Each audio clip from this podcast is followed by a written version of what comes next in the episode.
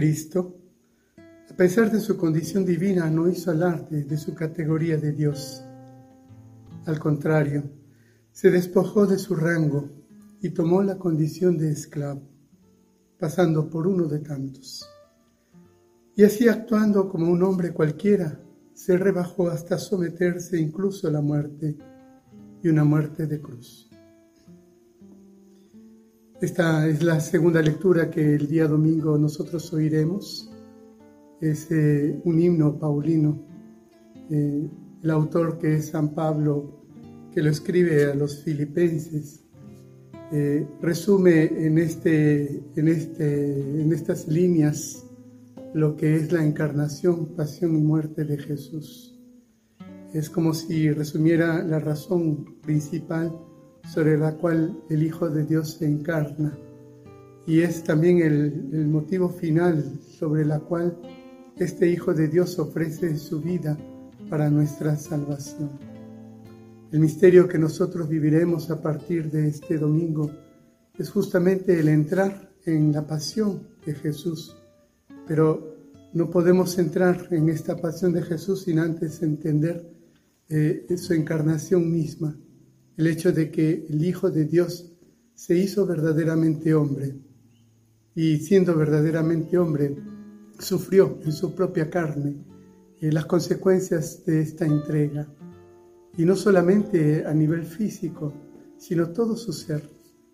Todo Jesús realmente conoce lo que cada uno de nosotros conoce cuando vive en un momento de, de trance, de dificultad, de dolor, de profundo sufrimiento, cuando uno percibe eh, a su alrededor la nada, o cuando realmente siente el abandono profundo de los suyos, porque aquel momento que le tocará vivir es un momento totalmente en la soledad.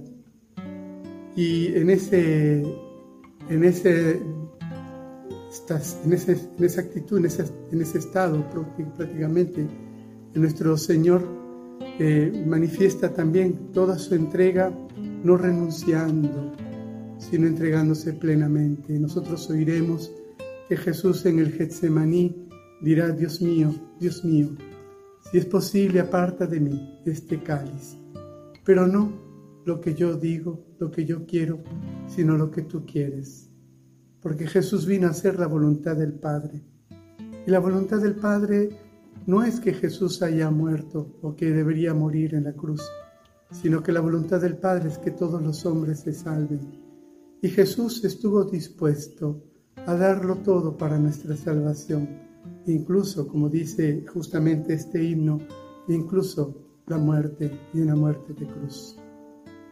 Nosotros, entrando en este misterio profundo del amor del Señor, queremos también pedirle la gracia de saber reconocer que todavía hoy, en este tiempo, sigue el Señor donando su vida por nosotros, sigue entregándose por nuestra salvación, sigue ofreciéndose en tantas personas que sin duda alguna ofrecen lo mejor de sí para dar a los demás eh, el bien, para entregar el bien a los demás.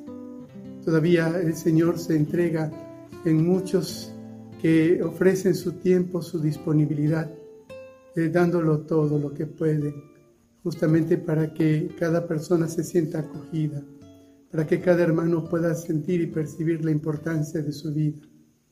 Aún hay muchos Cristos que siguen ofreciéndose para poder anunciar la buena noticia de este amor tan grande y son capaces de, pagarlo con su propia vida. El Señor eh, manifiesta esta fuerza única manifiesta esta entrega única justamente porque lo que lo mueve en lo profundo es el amor por nosotros.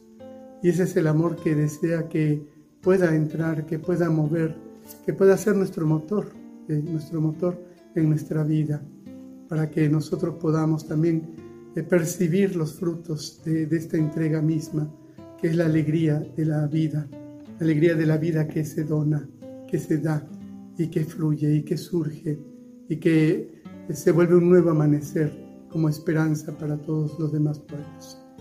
Le pidamosle al Señor que nos ayude a entrar en este misterio, también nosotros, atreviéndonos un poquito al menos a dar lo mejor de nosotros mismos, para que eh, en ese deseo de, poder dar eso mejor de nosotros, el Señor nos haga siempre capaces cada día más de dar todavía mucho, de dar todavía cada vez más para el bien de los demás.